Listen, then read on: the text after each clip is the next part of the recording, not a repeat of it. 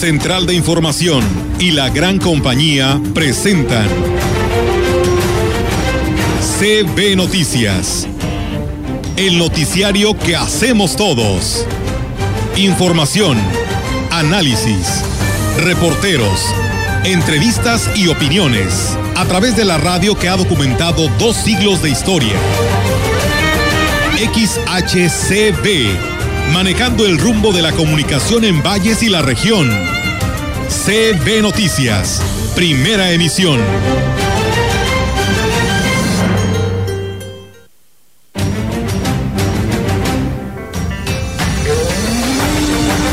se van a aceptar aquellas que ya, ya estén vencidas en el 2020. Esas sí se van a aceptar. Si se les venció ahora en el 2020. Posición del Consejo Estatal de Seguridad en Salud. Esto con el fin de prevenir que suban los dos puntos que nos falta para llegar a semáforo rojo. Las credenciales eh, con vigencia 2019 y 2020 van a ser válidas para emitir el voto. Tuvimos el arranque oficial en compañía del alcalde José Antonio Olivares de Bobetlán y del secretario de Ayuntamiento.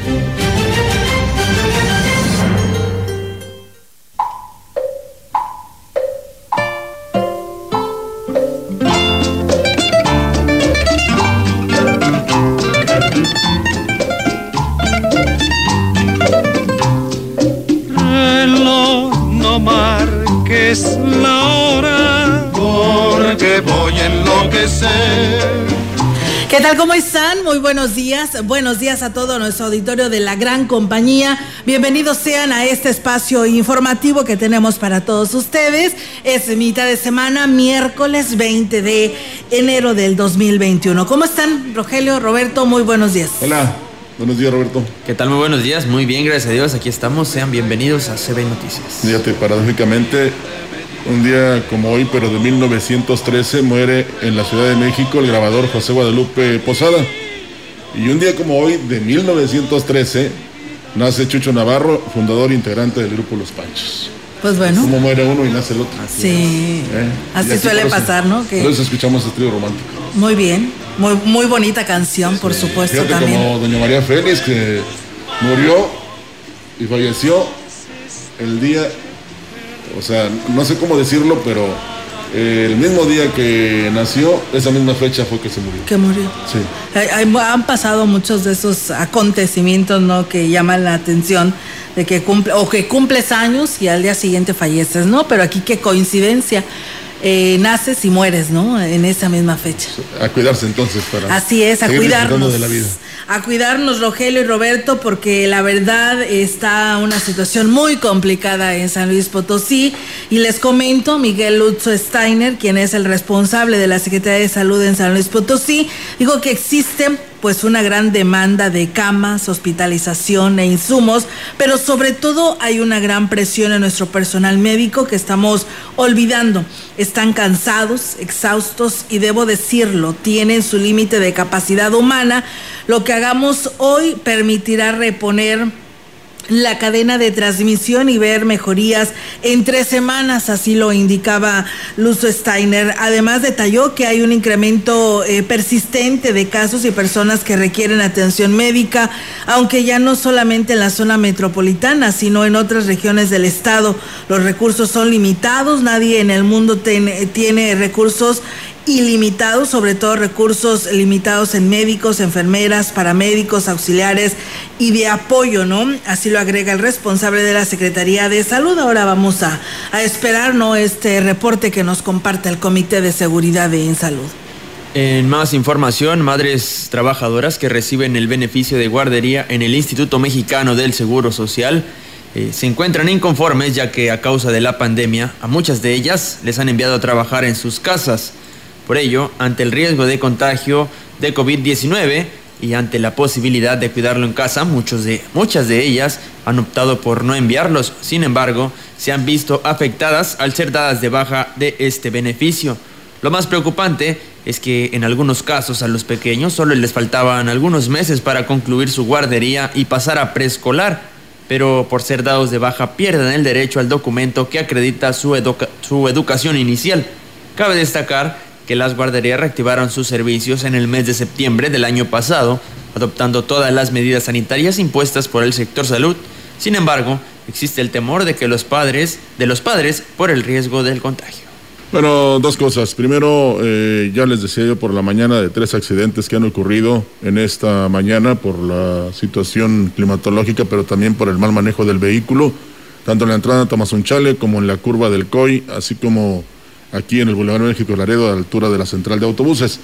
Y la otra es eh, que la gran compañía da la bienvenida al nuevo comandante del 36 Batallón de Infantería, el coronel de Infantería Diplomado de Estado Mayor Pablo Teseo Torres Ramírez. Él es el que asume el mando ahora del 36 Batallón. Los adultos mayores que tengan su credencial vencida para el cobro de los apoyos de los programas del bienestar recibirán el recurso, manifestó la delegada del gobierno federal en la zona Huasteca Norte, Teresa Pérez Granado. Indicó que esto aplica para las credenciales con 2020, ya que debido a la pandemia no se han podido actualizar. Por esta razón se optó por entregarle los correspondientes al apoyo del primer bimestre del año. Se van a aceptar aquellas que ya, ya estén vencidas en el 2020, esas sí se van a aceptar. Si se les venció ahora en el 2020, esas las vamos a aceptar para su pago. Refirió que la intención es no dejar desprotegidas a las personas vulnerables durante la pandemia, ya que es cuando más necesitan el recurso. Pues bueno, ahí está, amigos del auditorio, y como lo decía nuestro compañero Rogelio, hay que manejar con mucha precaución porque, pues bueno, lamentablemente se han estado registrando estos accidentes, como el que sucedió y que nos comentaba, eh, ya nos pasan también el reporte en carretera Valles de Mazunchale, eh, lluvia intermitente provocó, ¿no? Este este accidente en la curva eh, también de lo que es el COI, el COI y bueno, de esa manera pues hay heridos, hay gente prensada, así que pues tome sus precauciones a esta altura y pues quien va a viajar pues también maneje con precaución ante esta lluvia que se presenta. Los adultos mayores que tengan su credencial vencida para el cobro de los apoyos de los programas del bienestar recibirán el recurso y que bueno pues se ha dado a conocer esto porque no lo daba eh, y lo denunciaba, ¿no? En Radio Mensajera también estaba este pendiente de que cómo le iban a hacer. Pues bueno, ahí está la respuesta por parte de la delegada. Y bueno, comentarles que un sector que se ha visto muy afectado desde el año pasado por las medidas restrictivas impuestas por el COVID-19 es el de los sonideros o renta de equipo de sonido por la cancelación de fiestas o actividades públicas. Miguel Olvera, quien es dueño de un sistema de audio, explicó que el daño económico va más allá de ellos, eh, pues son muchos los eh, prestadores de servicio que dependen de estas actividades. Porque no nomás este, nosotros los prestadores de, o los que estamos rentando equipos de sonido, ¿verdad? Es un mundo de gente, desde la persona que te renta un salón, eh, la persona que te hace el banquete, los meseros, los que te venden los productos para las fiestas, a las tiendas, es una cadena de, de gente, ¿verdad? Los que hacen los alimentos todos hemos sido afectados por, la situación que está sucediendo ahorita. Lamentó que los eh, distintos niveles de gobierno no se hayan solidarizado con quienes han dejado de trabajar por esta pandemia, ya que los cobros de servicios se hacen de una manera normal, por lo que pues han tenido que malbaratar sus equipos y bueno, también lo señala ver como muchos compañeros, este, pues ahora sí que en algunos medios de, este, electrónicos están ahora sí que malbaratando su equipo para poder sobrevivir. Y equipos que son muy caros y que con muchos sacrificios pues ellos han adquirido, porque eso no es de un año o dos años, a veces son hasta 10, 15 años para obtener un equipo profesional. Aunque cada año el río Axtla enfrenta serios problemas por sus niveles de agua debido al consumo que hacen de su afluente, los municipios de Gilitla, Matlapa, Huehuetlán y Axtla de Terrazas, particularmente en el 2020 y a causa del COVID-19, se generó un incremento de hasta un 30%. Arnoldo Herbert, titular del organismo operador de, del agua en Axla de Terrazas, informó que esta situación es preocupante, pues es urgente la implementación de las medidas que garanticen la supervivencia del afluente.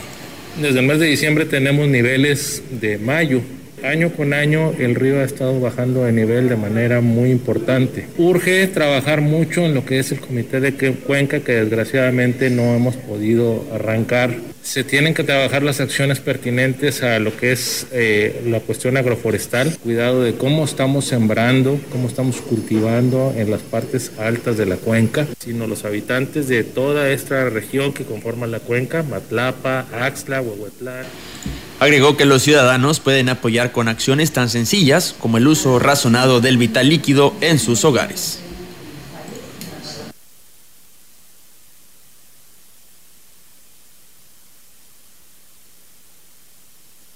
Sino los habitantes de toda esta región que conforma la cuenca, Matlapa, Axtla, Huehuetlán y Gilitla, es cuidar el agua en nuestros domicilios. En Axtla, cabecera, extraemos 5 millones de litros al día. Por ahí debe de andar más o menos Matlapa, un poquito menos Gilitla, Huehuetlán debe andar a la mitad, más o menos. En total estamos sacando entre 12 y 13 millones de litros diarios al río para las necesidades básicas de la población. En CB Noticias, la entrevista. CB Noticias. Y bien, amigos del auditorio, pues sí, así es, seguimos con más temas y bueno, pues ya en su momento estuvimos platicando con ella, hoy nos visita en la región Huasteca y pues ella es la licenciada Luz María Lastras Martínez, que hoy nos acompaña en este espacio de la gran compañía y que pues viene de alguna otra manera pues a, a estar de cerca, ¿no? Y conocer pues parte de sus proyectos que hoy pues en otra en otro orden de ideas eh, nos acompaña porque pues se ha registrado como precandidata a la gobernatura por Morena. ¿Cómo está, licenciada? Muy buenos días y bienvenida. Hola, muy buenos días. Pues con muchísimo gusto de estar otra vez en estas tierras que son tan especiales y tan queridas para mí. Muy buenos días a todo el auditorio. Les saludo con todo el afecto y con todo el cariño que, que me une a esta tierra. Y pues sí, efectivamente, eh, mi intención esta mañana y agradezco mucho la oportunidad de, este micrófono para platicarles a mis amigos y amigas huastecos que eh, pues eh, he tomado una decisión con respaldada en la convicción y el cariño que tengo por mi estado para buscar la posibilidad de servirlo desde el alto cargo de la gobernatura del estado aprovechando la apertura que da el Partido Morena para el registro, eh, una nueva convocatoria eh, derivado de problemas que tuvo en su primer convocatoria. Eh, por resolución del tribunal hay modificaciones y, y el partido decide que en San Luis deben ser mujeres las que se registren. Se abre un nuevo periodo y pues las compañeras que estuvieron registradas en la primera etapa continúan en el proceso. Ahorita parece que tenemos la noticia de que una de ellas ha decidido declinar a su aspiración, sí. pero en el proceso de registro pues estamos 18, si, si, si la compañera Marcelina ya no está, estaremos 17 compañeras contendiendo. Pero, licenciada, buenos días, pero ¿por qué por ese partido? Pues porque es un partido con el que tengo afinidad ideológica, porque es un partido eh, al que he apoyado desde incluso antes de que fuera creado. Yo participé con eh, el hoy presidente Andrés Manuel López Obrador en su proyecto todavía eh, en 2012, cuando contendió por la presidencia de la República sin lograr el triunfo. Yo recibí la invitación de su parte para participar como candidata a diputada por el quinto distrito federal. Bajo la coalición todavía era, era movimiento, eh, un movimiento ciudadano, eh, el partido Morena, aliado con el Partido del Trabajo, con eh, Convergencia, que hoy es Movimiento Ciudadano, y el PRD.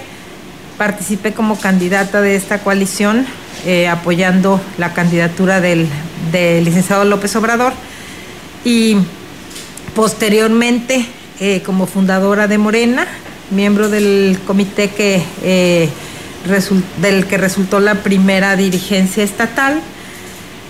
Incluso participé con la aspiración de ser la presidenta del comité, no resultó y pues aunque no estoy inscrita formalmente como militante, es mi visión ideológica la que se comparte con eh, esta ideología de la cuarta transformación que no tiene que ver más que con eh, la búsqueda, el ideal de un México más justo, de un México más igualitario. Eh, licenciada Luz María, ¿cómo compaginar? Hemos visto pues el trabajo de Andrés Manuel López Obrador, proyectos que tal vez han sido señalados como el tren Maya, el aeropuerto, eh, instituciones que ha quitado, el tema de las vacunas, que si no hay recursos para poder seguir comprando y poderlas llevar a toda la población con Luz María Lastras, que eh, se le conoce como una persona activa, eh, pues muy emprendedora, muy trabajadora. ¿Cómo compaginar esta situación? Porque usted habla de que hay un buen trabajo de ideologías con Andrés Manuel, no tanto en Morena, sino en Andrés Manuel López Obrador. Bueno, sí, efectivamente, este, bueno, eh, el ascenso al gobierno, pues, eh, eh, es un proceso muy complejo en razón de que hay muchas prácticas y muchos vicios que hay que romper, que hay que erradicar. Y bueno, pues este tránsito ha sido muy complejo, complicado, se atravesó la pandemia, ha, ha habido muchas circunstancias que han frenado pues el desarrollo de un buen gobierno, pero yo estoy apelando a, la necesidad que tiene San Luis de ser un gobierno compatible con eh, la presidencia de la República. Lo que mejor conviene a nuestro Estado es un gobierno que tenga afinidad con el presidente, porque no queremos un gobierno confrontado ni peleado, porque esto obviamente frenaría el desarrollo de San Luis.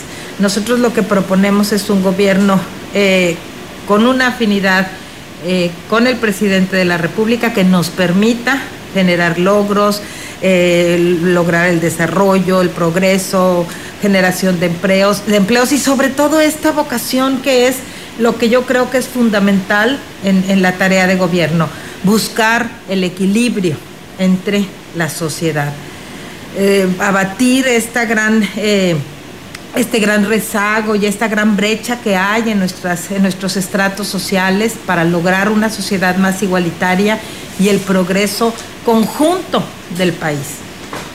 ¿Hay alguna idea, licenciada, en relación a eh, los apoyos o los recursos que se pueden ah, hacer llegar a los empresarios, que son la base precisamente a través de los impuestos y de la creación de empleos, para que México esté en el progreso? Y qué ha hecho en este caso el gobernador del estado, pero no así el gobierno de la República?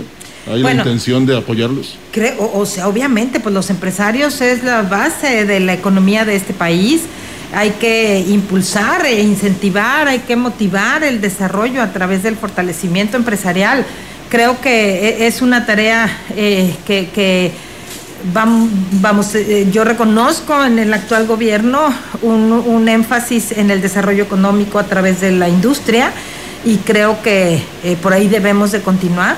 Es una inercia que no puede pararse, el fortalecimiento al desarrollo industrial y los incentivos, obviamente, para los empresarios, no descuidando de ninguna manera también la mejora en las condiciones salariales, ¿no? el equilibrio entre el obrero y el, y el empresario para que en la, en la generación pues de, de, condiciones óptimas para el desarrollo del empresario vaya de la mano con eh, la prosperidad también del, de los obreros. Así es, eh, licenciada. Y bueno, eh, después de haber escuchado todo esto de lo que nos comparte de los proyectos y del trabajo que pudiera tener con el gobierno en turno, Andrés Manuel López Obrador, eh, ¿qué es lo que sigue? Usted nos habla de 18, 17 precandidatas que se inscribieron. se habla de un sondeo donde van a encuestas, donde van a estar hablando para vidas de poder escoger a la candidata idónea para la gobernatura pero pues platíquenos cómo se estará analizando, digo, para que la ciudadanía conozca detalle. Bueno, efectivamente la propuesta o la convocatoria señala que de los perfiles que aspiren, o sea, de los 18 que en este caso se presentaron el lunes, la comisión de elecciones hará una evaluación de quienes, de acuerdo a su perfil, tengan las mejores condiciones de participación. Esto, bueno, pues eh, llevará a que de esos cuatro que señalan la convocatoria, hasta cuatro perfiles serán sometidos a una encuesta ciudadana. Entonces, eh, yo veo que hay muy poco tiempo para esto, yo espero que estén en este proceso ya y yo confío en que de verdad se hará cumplir esta convocatoria. A eso apelé en el momento en que yo tomé la decisión de participar porque creo que mi trayectoria, mi, ejercicio profesional en la administración pública, pues me da la garantía de que en principio estaré entre las cuatro seleccionadas y seguidamente, eh, pues en la opinión de la gente, pues creo tener un, voto favorecedor y pues a eso apelo, a que primero se cumplan los términos de la convocatoria y segundo, a que haya un suelo parejo. Ese historial con el que usted cuenta eh, le da confianza para obtener eh, no tan solo el pase entre las cuatro, sino para ganar la candidatura. Así es. Afortunadamente tengo una trayectoria de vida eh, de muchos años en el trabajo en la administración pública. La Huasteca hace constancia de eso porque tuve la suerte, la fortuna, el... vamos, este anhelo tan grande que, me dio ser representante de gobierno en la Huasteca eh, la mejor experiencia de mi vida e, en el ámbito eh, del servicio público. Aquí pude hacer muchas cosas, aquí mi espíritu se fortaleció, aquí eh, mi convicción de servicio acrecentó al conocer la gran marginación que hay, sobre todo en nuestras comunidades indígenas, las necesidades, vamos, todo esto, este esquema que me permitió eh, afianzar mi convicción y comprometerme con la búsqueda de políticas públicas que nos permitan elevar el nivel de vida de estas comunidades. Creo que la, representación fue para mí una institución que marcó mi vida, marcó mi desarrollo y, mi compromiso con el, con el progreso de San Luis. De no obtener la candidatura, ¿qué va a ser, licenciado? Me pues refiero yo porque usted hablaba del piso parejo y, hablamos de honestidad y, de honradez de parte de todas las contendientes y principalmente de las cuatro que van a estar en esa selección previa. ¿Qué va a hacer después? Yo eh, participé en esta convocatoria con la plena convicción de que es mi obligación estar aquí. Porque si yo quiero a San Luis y si he participado en el ámbito público y si aspiro a tener alguna oportunidad de continuar trabajando y me abren una puerta, creo que es mi obligación moral eh, estar aquí. Eh, ustedes saben que, bueno, pues eh, pedí una licencia en el registro civil, en donde me he desempeñado en los últimos cinco años.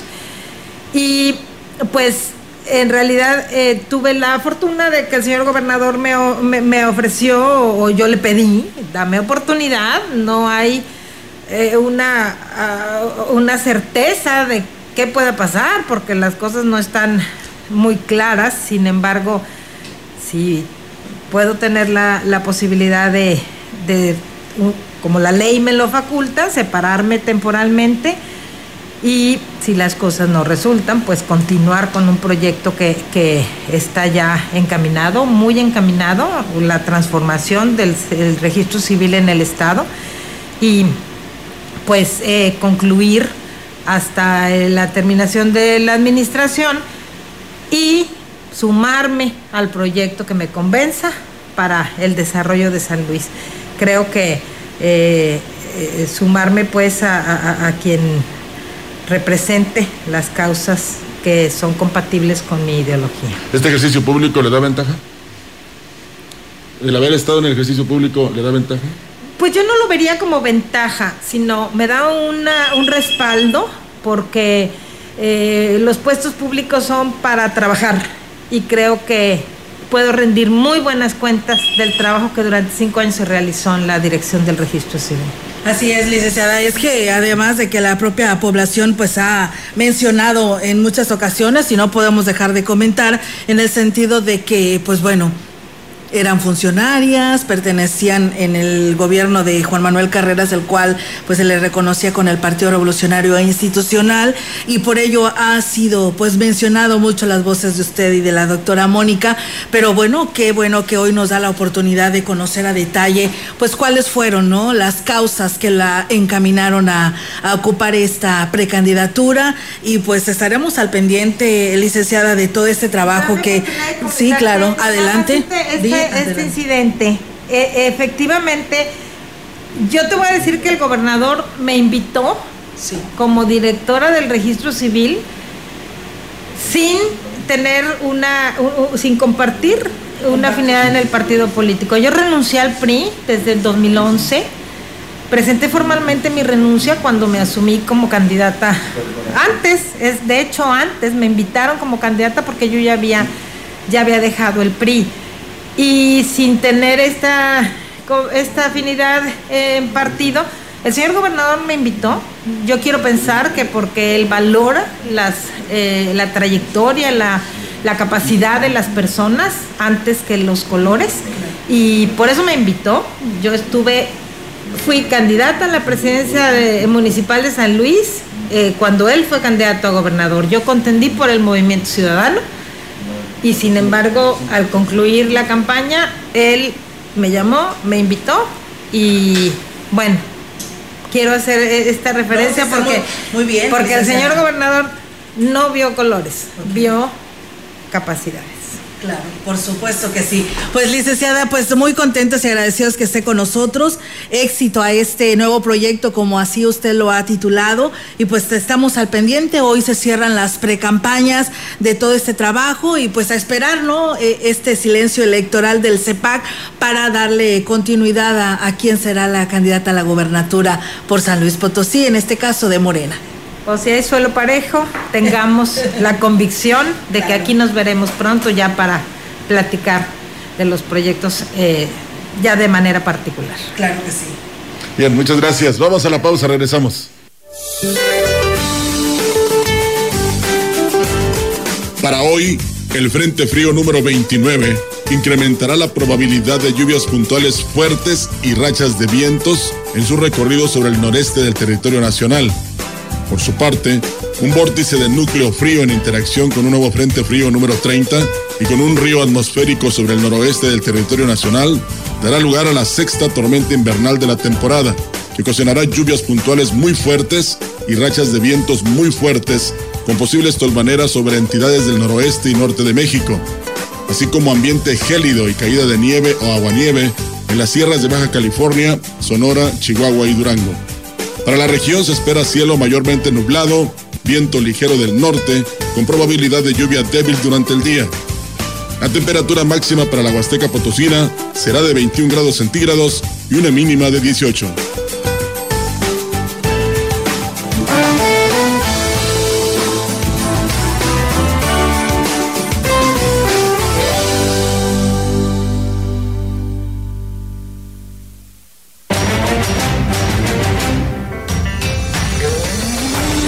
Contacto directo 481-382-0052, 481-381-6161. Mensajes de texto y WhatsApp al 481-113-9890 y 481-113-9887. CB Noticias. Síguenos en Facebook, Twitter y en la lagrancompañía.mx.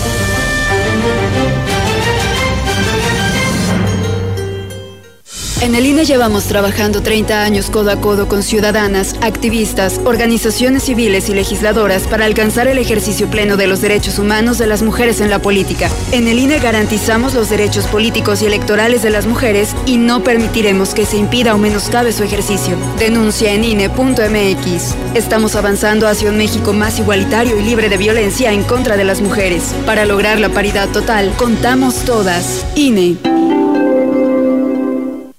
En Chedragui estamos contigo este martes y miércoles. Plátano Chiapas, naranja para jugo o toronja, 9.50 kilo. Y aguacatejas, 19.50 kilo. 19 y 20 de enero. Chedragui, súper seguro y sanitizado, sí cuesta menos. Ahorita lo hago. Ahorita me ocupo. Ahora voy al módulo del INE.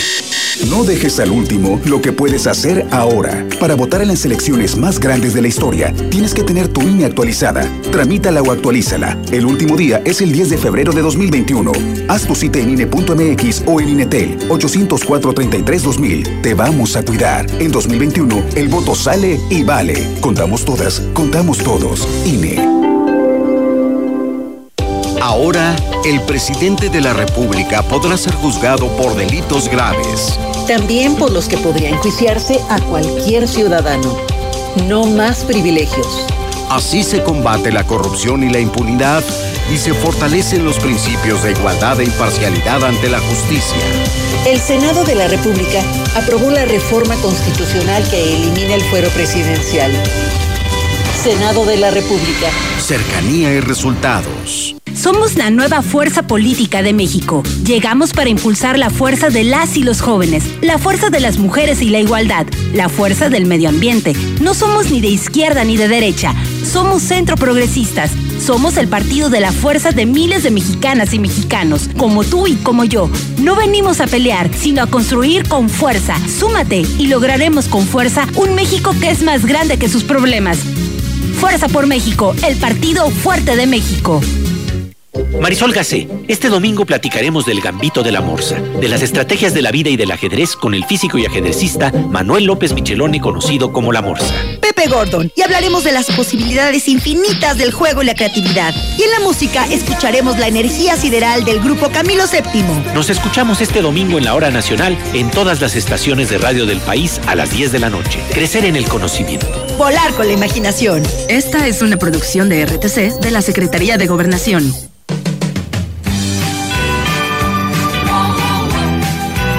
La gran compañía en la puerta grande de la Huasteca Potosina. XHCD México con 25.000 watts de potencia, transmitiendo desde Londres y Atenas, en Lomas Poniente, Ciudad Valles, San Luis Potosí, México. Teléfono en cabina 481-382-0052. Y en el mundo, escucha La Gran Compañía.mx. La diferencia de escuchar radio. XHCB 98.1 FM.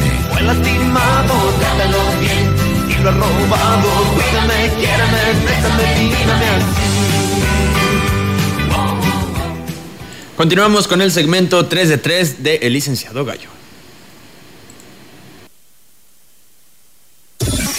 3, 3 de 3 con el Licenciado Gallo.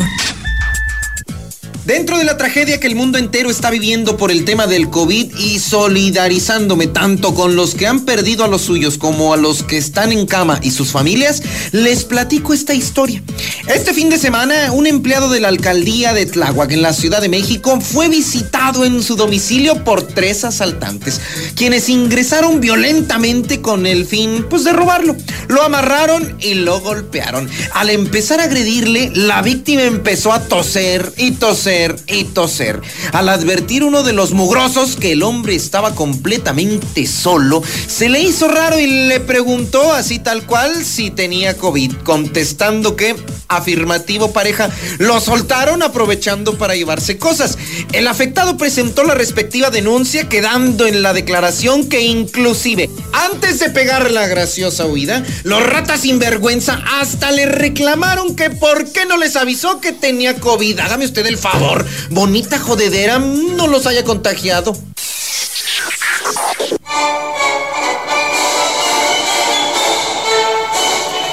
Y ya en Carity of God, el día de Today toma posesión mi candidato, al que yo siempre apoyé y jamás negué que ganaría, el demócrata Joe Biden como cuadragésimo sexto presidente de los United States of America.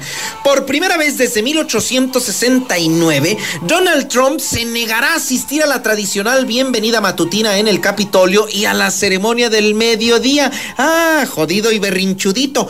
El día que Trump tomó protesta, nada más para que se dé una idea, 8 mil efectivos de la Guardia Nacional protegieron la capital del país más seguro y poderoso del mundo. Hoy serán más de 25 mil. Hace cuatro años se repartieron hasta 200 mil tickets para la ceremonia. Hoy solamente mil. ¿Y who is Joe Biden? Desde 1988 y en el 2008 buscó la nominación por el Partido Demócrata para ser su candidato rumbo a la presidencia.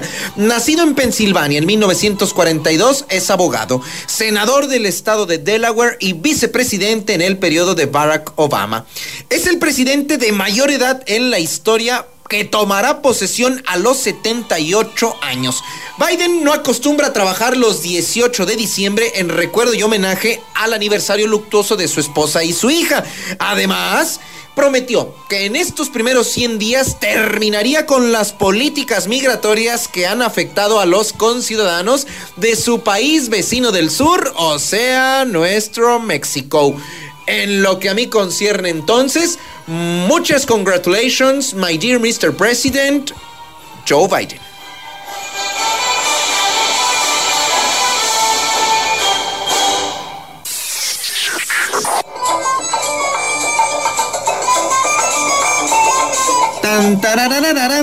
Y un día como hoy, pero de 1918, recordamos el natalicio del músico mexicano, nacido en Tampico, Tamaulipas, Juan García Esquivel, uno de los precursores de la música electrónica.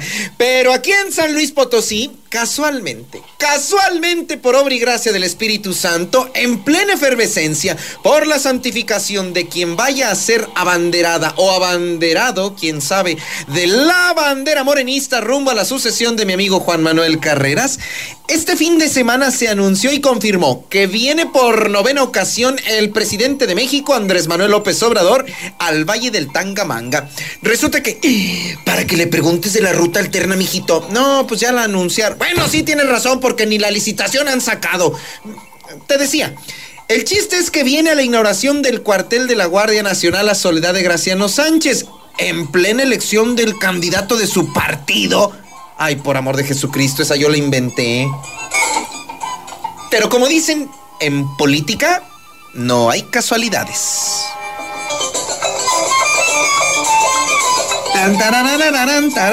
Muy buenos días. 3, 3 de 3 con el licenciado Gallo. Hoy lo que tanto se criticó y se señala se hace actualmente. Vamos a la pausa, regresamos. Contacto directo. 481-382-0052. 481-381-6161. Mensajes de texto y WhatsApp al 481-113-9890 y 481-113-9887. CB Noticias. Síguenos en Facebook, Twitter y en la lagrancompañía.mx.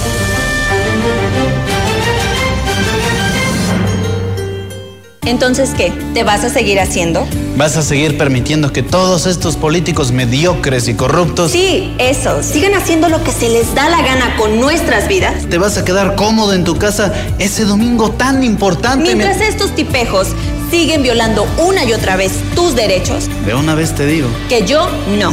Pásate a la izquierda.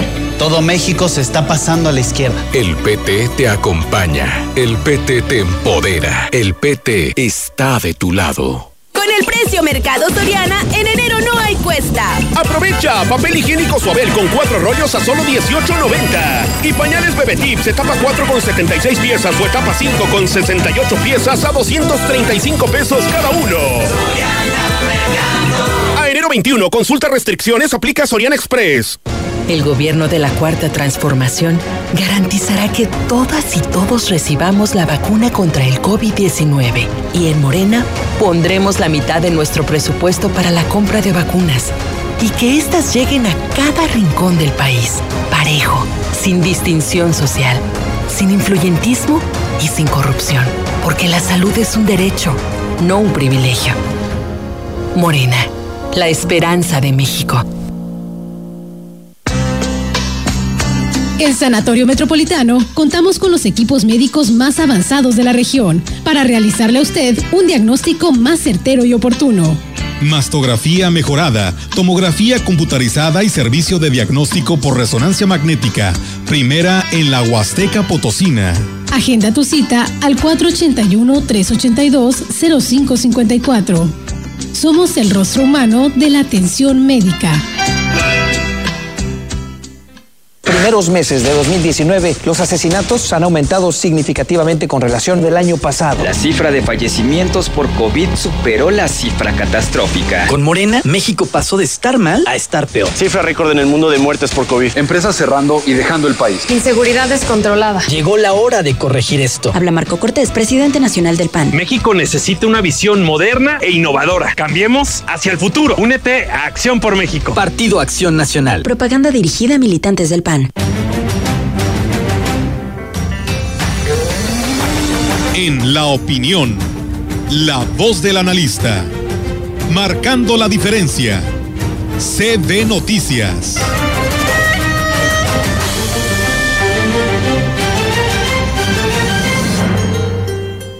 Y bien, amigos del auditorio, pues seguimos con más temas en esta mañana de miércoles, nublada, lluviosa, inclusive como ya estaba pronosticado, así está nuestra puerta grande de la Huasteca Potosina. Abríguese. Tenemos ahora la participación de todos los miércoles del maestro Marco Iván Vargas para todos ustedes y aquí lo escuchamos. ¿Qué tal amigas y amigos de la gran compañía? Es un enorme gusto para mí poderles saludar nuevamente por este medio.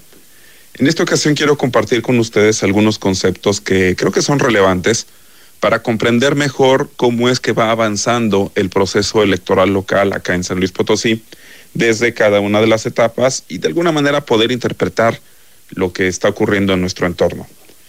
Recordarán ustedes que desde hace algunos meses eh, se empezó a avivar de alguna manera la identificación de aspirantes a distintas candidaturas eh, para los puestos públicos acá en San Luis Potosí, tanto para gubernatura, para quienes aspiran, aspiran a obtener una candidatura para una alcaldía o bien eh, para diputaciones en el ámbito de lo local.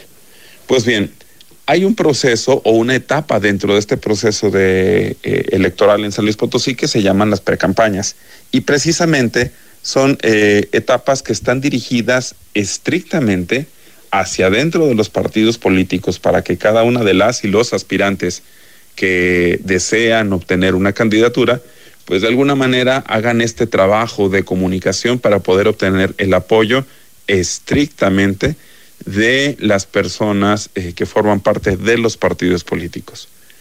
Eh, están concluyendo ya esta etapa de las precampañas y de acuerdo con lo que establecen los estatutos de cada partido político, pues hay reglas distintas a partir de las cuales cada partido político abanderará a sus candidatas o a sus candidatos.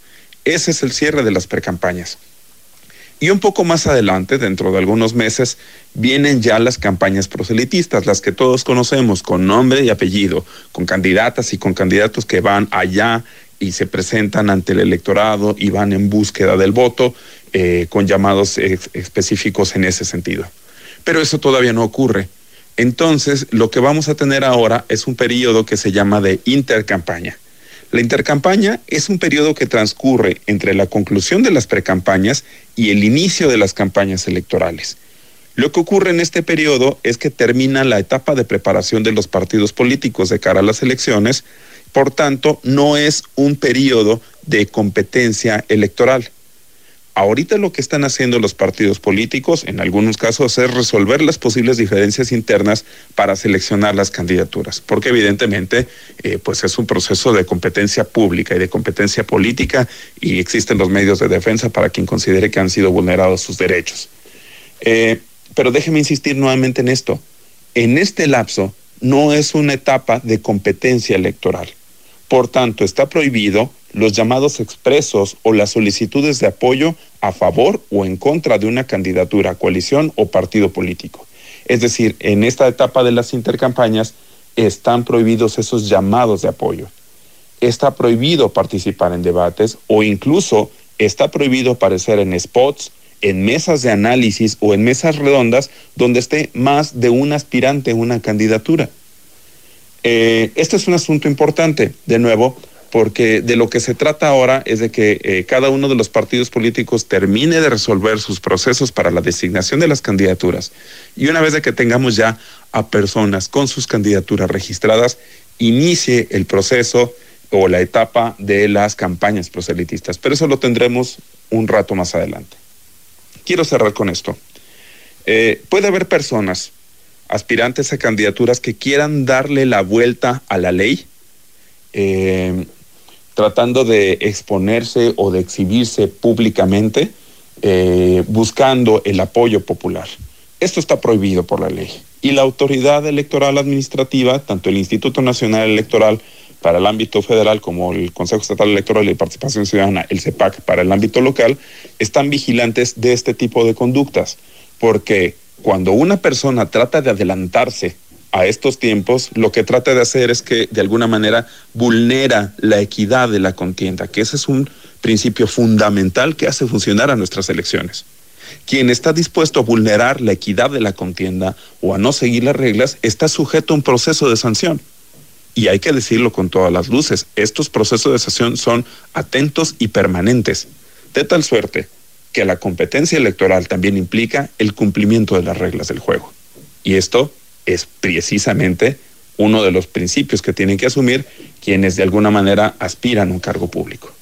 Muchas gracias, nos escuchamos la siguiente semana. Gracias maestro, ojalá me equivoque, pero yo estoy medianamente seguro que muchos no van a respetar esta, digamos, veda electoral mientras se decide por los candidatos. Sí, la verdad que va a estar, ahí está muy, muy complicado. Eh, aquí decían, eh, dice, pues ojalá y se detengan, ¿no? Las, eh, los mítines que aún se siguen llevando a cabo de, de muchos precandidatos, que pues hay más de 10, ya lo escucharon, pues ya debe de ser sancionado, pero pues aquí la laguna que existe en lo que es la reforma electoral, pues bueno, pues sigue existiendo de que si tú como partido político o integrante de un partido político presentas la denuncia, procede porque la institución electoral no lo puede hacer, tiene que existir por parte de unos externos quienes pueden hacer estas observaciones y ahora sí, pues sancionar, ¿no? amonestar o llamarle la atención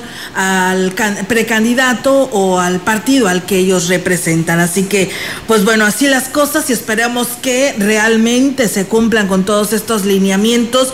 Ya vendrán los tiempos, ya lo dice el maestro Marco Iván, vendrán los tiempos de las campañas y ahora sí lo que quieran hacer, ¿no? En el tema relacionado a darles a conocer su proyecto en el cargo de elección que hayan escogido. Y aquí sería muy importante que si usted se da cuenta que si algún precandidato viola las leyes, entonces, ¿cómo quiere tener credibilidad para hacer un buen trabajo como gobernador? Así a eso me refiero. Así es. Tenemos más información en un periodo de 11 días que se cumplen el 31 de enero. La Comisión Nacional de Elecciones de Morena deberá publicar el nombre de la candidata de este partido a la gubernatura de San Luis Potosí, luego de que este lunes se llevó a cabo el registro de aspirantes con un total de 16 aspirantes que se suman a tres que ya estaban registradas en una primera convocatoria. La convocatoria modificada que emitió el Comité Ejecutivo Nacional de Morena señala que la Comisión Nacional de Elecciones tiene hasta el 26 de enero, es decir, el martes de la próxima semana, para publicar la relación de solicitudes de registro aprobadas y tendrá hasta el 31 de enero para definir a la candidata. Un aspecto que no se modificó en la convocatoria con respecto a la primera emitida es que el nombre de la candidata deberá definirse según lo que marquen los resultados de una encuesta de preferencia de voto en la que se dirá cuál de las aspirantes está mejor posicionada frente a la ciudadanía y esa persona será la nombrada candidata. Mario Delgado informó que son 19 las aspirantes registradas, faltando un nombre de ser revelado. Los nombres de las demás aspirantes son Francisca Reséndiz Lara, Marcelina Oviedo Oviedo, María del Consuelo Jongitud Munguía, Mónica Liliana Rangel Martínez, Luz María Lastras Martínez, Paloma Rachel Aguilar Correa, Ángela Ángela Mendoza Camacho, Teresa Carrizales Hernández, Adriana Domínguez, María Josefina Banda Cermeño, Margarita Domínguez López, Norma Valles, Pilar Valdés Martínez, Marcelina Oliva Espinosa, Blanca Rosales, Blanca Rosa López Gallegos, Alejandra Adams Gallegos, Blanca Leticia Rocha Velázquez y Geraldí Rodríguez Alonso. Paloma Rachel Aguilar Correa, precandidata de Morena a la gubernatura del estado y señalada en diversos medios como la favorita del presidente de la República, inició su labor de proselitismo en esta ciudad. Acompañada de personajes de la vida pública como J. Guadalupe Contreras Pérez, presidente municipal interino de Valles, los regidores Melissa del Cueto Redondo y Marco Antonio Conde, Consuelo Carmona Salas, diputada local por el primer distrito y algunos otros, Aguilar Correa dijo que el proceso en San Luis Potosí es histórico al incluir a tantas mujeres.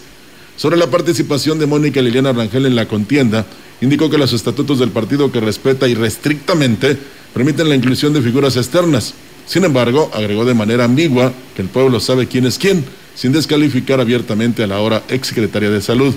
Cuestionada por la prensa sobre su asistencia al evento en horas hábiles, la diputada local Consuelo Carmona Salas justificó su presencia con su celular, argumentando que su trabajo lo desempeña de manera virtual, tal como lo exigen las restricciones sanitarias por la pandemia. O sea que cada quien hace lo que le viene en gana. Así es, y fíjate, precisamente ya lo decía la licenciada Luz María Lastra sobre la renuncia de Marcelina Oviedo. Oviedo, pues bueno, eh, tenemos este documento donde precisamente él, ella la dirige a su presidente del Comité Ejecutivo Nacional de Morena, quien es precisamente eh, Mario Delgado Castillo, que pues ella manifiesta que pues en pleno uso de los derechos políticos que otorga la Constitución Política de los Estados Unidos Mexicanos y la Constitución Política del Estado de San Luis Potosí, así como en ejercicio de mis derechos como militante de Morena, presento mi renuncia formal a continuar como aspirante a la candidatura a la gobernatura del Estado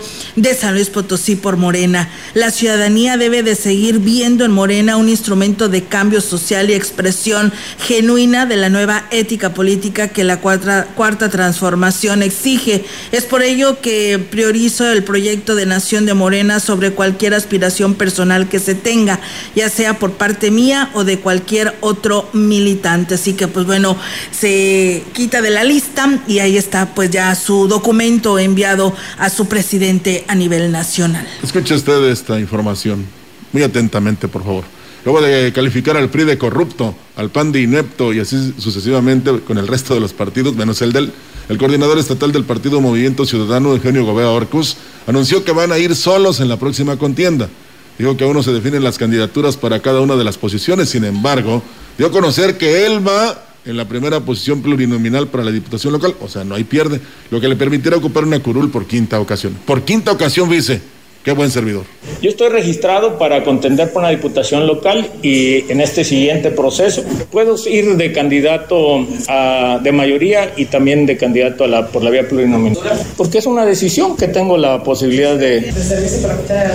Puede ser que a muchos no le gusten, pero cualquiera puede buscar la posibilidad de ser representante popular, así como cualquiera puede ser periodista. Bueno, yo hemos mantenido conversaciones.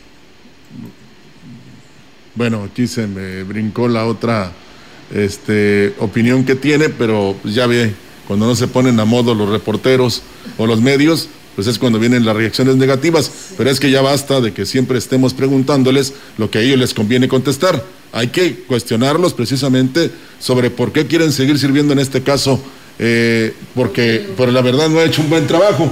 Está como otro señor de apellido Vera, que es dueño del partido y que nada más entre él y, ahora entre su hijo ahí se reparten.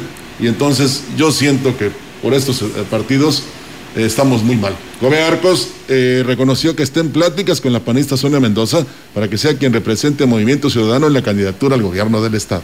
Bueno, yo hemos mantenido conversaciones con distintas mujeres eh, conocidas y reconocidas en el Estado, sin embargo, al día de hoy no tenemos en, el, en estos momentos una definición eh, al respecto. Ella es panista y es una apreciación que yo sostengo y hemos construido esta ruta precisamente para diferenciarnos entre los malos y los peores. Ya tendremos tiempo el sábado, Olga, de abordar este tema. Sí, la verdad que sí, muy interesante, Rogelio, porque pues... Eh, dice que las ideologías de su partido se lo permiten y pues te imaginas otros tres años al frente del Congreso del Estado porque va de plurinominal, pues lo más seguro es que esté ocupando una curul. A mí me extraña que el que manda en el país no haya enviado una iniciativa para que desaparecieran los plurinominales. Sí, pues es que eh, eso ya tiene desde hace un muy buen...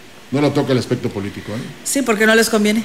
Bueno, y ni tampoco lo harían los, señores estos muy obedientes. Pero en fin, ese es tema para el próximo sábado en Mesa Huasteca. Así es, Rogelio. Mientras tanto, pues tenemos la información del gobierno del estado para todos ustedes con el objetivo de preservar el patrimonio ambiental de los potosinos. Autoridades de los tres órdenes de gobierno consolidan su compromiso para proteger la Sierra de San Miguelito por medio de la declaratoria como área natural protegida de carácter federal y que se daría durante el segundo semestre de este año. Así lo dio a conocer la secretaria de Ecología y Gestión Ambiental, Ivette Salazar Torres. La funcionaria estatal informó que se han realizado reuniones encabezadas por la titular de la Secretaría del Medio Ambiente y Recursos Naturales, María Luisa Albores González, y el gobernador Juan Manuel Carreras, con la participación de autoridades municipales que buscan que la Sierra de San Miguelito cuente con la categoría de área de protección de flora y fauna que sería declarada mediante un decreto presidencial en un estudio previo justificativo y el programa de manejo que se elabore con la participación de todos los sectores. Aquí tenemos más de gobierno del Estado. En San Luis le metimos 38 mil millones de pesos a un paquetón de infraestructura crucial para seguir creciendo como ya crecemos. La Valle está más un chale de 92 kilómetros. Iba a ser de dos carriles, pero ahora va a ser de cuatro para poder rebasar a gusto. Haremos cuatro horas de San Luis a Tamas. La Huasteca tendrá un mejor transporte de mercancías, personal y desde luego turistas. Porque el turismo huasteco crece tres veces más que el promedio nacional y va más rápido que Mérida y Cabo San Lucas. La Valle está más un chale refuerza el nuevo aeropuerto de Tamuín. O sea que viene mucha, mucha lana para la Huasteca también el turismo, pero de negocios, nos llevó a triplicar en cinco años la capacidad del aeropuerto Ponciano Arriaga. Creció más rápido que los aeropuertos de Monterrey, Guadalajara y Ciudad de México. Ahora podemos recibir un millón doscientos mil pasajeros al año. También estamos dando mantenimiento a la 57 completita. Y disculpen las molestias, pero es que la 57 es la carretera más transitada del país, el gran enlace con el Gabacho. Por ella pasan 180 mil toneladas diarias de mercancías. El circuito metropolitano conecta con Guadalajara, Zacatecas, Saltillo, Tampico, San Felipe, Querétaro y forma parte de rutas que conectan al Golfo con el Pacífico. Este circuito también intercomunica nuestras zonas industriales y nos enlaza con el Bajío. Cosa buenísima porque el 84% del Producto Interno Bruto potosino se genera en la zona metropolitana, pero con tanto movimiento. Ahora tenemos que destapar cuellos de botella y los 360 mil autos que circulan en la capital tienen cada vez más opciones para no saturar el distribuidor Juárez. Por eso se han construido puentes como el de Pemex o el de Industrias y Periférico. El propio distribuidor tiene dos brazos nuevos, ya se construye el carril preferente mixto, red metro y la prolongación Juárez como vía alterna para una cuarta parte de los 106 mil autos diarios que hoy saturan la 57 en su camino a más de 600 empresas en la zona industrial. Es eso, armamos un paquetón de movilidad, una maquinota para chambear y prosperar. ¡Arre banda!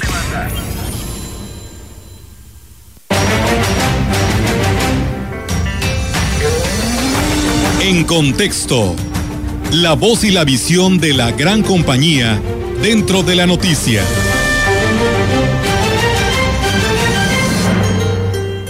Adiós. Es el título de la editorial, no piense que ya nos vamos. Hoy termina uno de los periodos más polémicos en la historia de los Estados Unidos. Donald Trump culmina un periodo de cuatro años en los que este hombre, acaudalado hijo de inmigrantes, polarizó de tal manera a la sociedad norteamericana que casi provoca un problema mayúsculo en los últimos días de su mandato.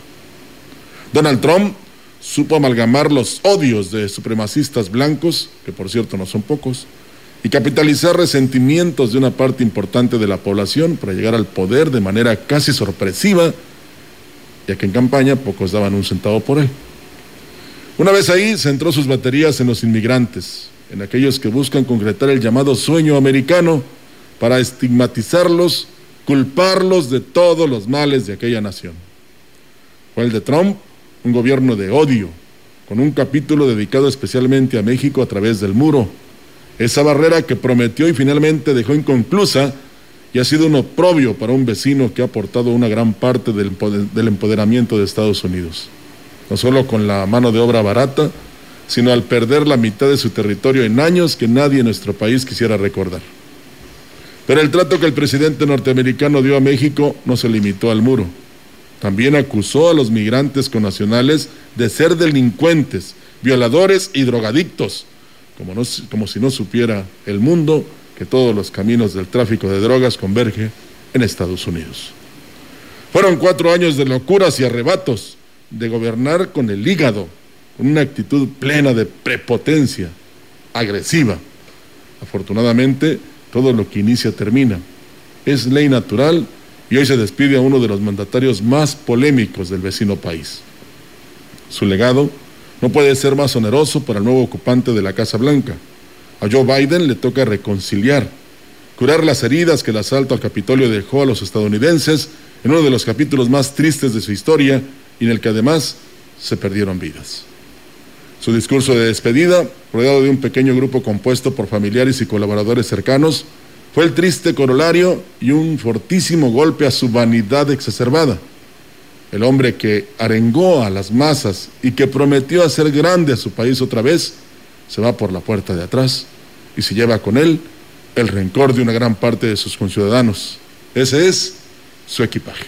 Pues bueno, ahí está, amigos del auditorio, esta información internacional para todos ustedes en, en contexto para quienes nos escuchan. Y bueno, pues eh, rápidamente, Rogelio, eh, Roberto, nos llega el reporte por parte del Comité de Seguridad en Salud. Sorprendente, San Luis Capital amanece el incremento con 300 y en Soledad 32 en lo que corresponde a nuestra jurisdicción, que viene siendo la 5.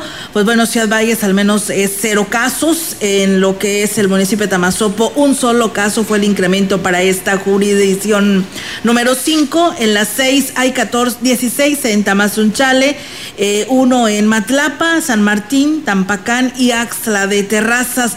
En Gilitla hubo seis casos. El incremento para esta jurisdicción fue de 26 eh, este incremento. En las 7 pues hay cero casos y bueno, hubo 14 hombres de defunción y 12 mujeres.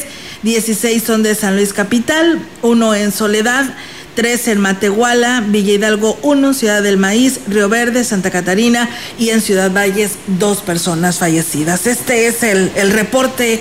Eh, amigos, en, en, este espacio de noticias por parte del Comité de Seguridad bueno, en Salud. Como a, a Trump, bye. Bye. Igual con Joe Biden. Vámonos. Así es. Ay, irá a ser. Buen de- un buen- una buena despedida, Pues es ¿no? que- Acorde, ¿no? A las notas internacionales. Mira, vienen cosas buenas. Eh, si es que hay ese diálogo y esa concertación entre mandatarios, vienen cosas buenas para el país, siempre y cuando eh, nos demos cuenta que tanto ellos dependen de nosotros como nosotros de ellos, y hablo de México y la Unión Americana. Así es, eh, la verdad pues se pinta, dice en San Luis Potosí, para convertirse en semáforo rojo. Esperemos que lo consideren, ¿no? En el resto de los municipios y que pues sea donde pues están teniendo esta estadística, estadística muy alta, ¿no? Y que el resto de los municipios sigan en naranja, pero con todas estas medidas, ¿no? Que nos ofrece el Comité de Salud. Así es. Nos vamos. Muchas gracias a todos y muy buenos días. Buenos, días.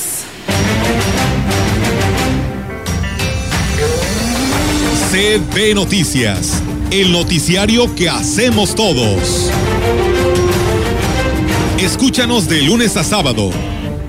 2021. Todos los derechos reservados. CB, la gran compañía. La radio que ha documentado dos siglos de historia en Ciudad Valles y la región.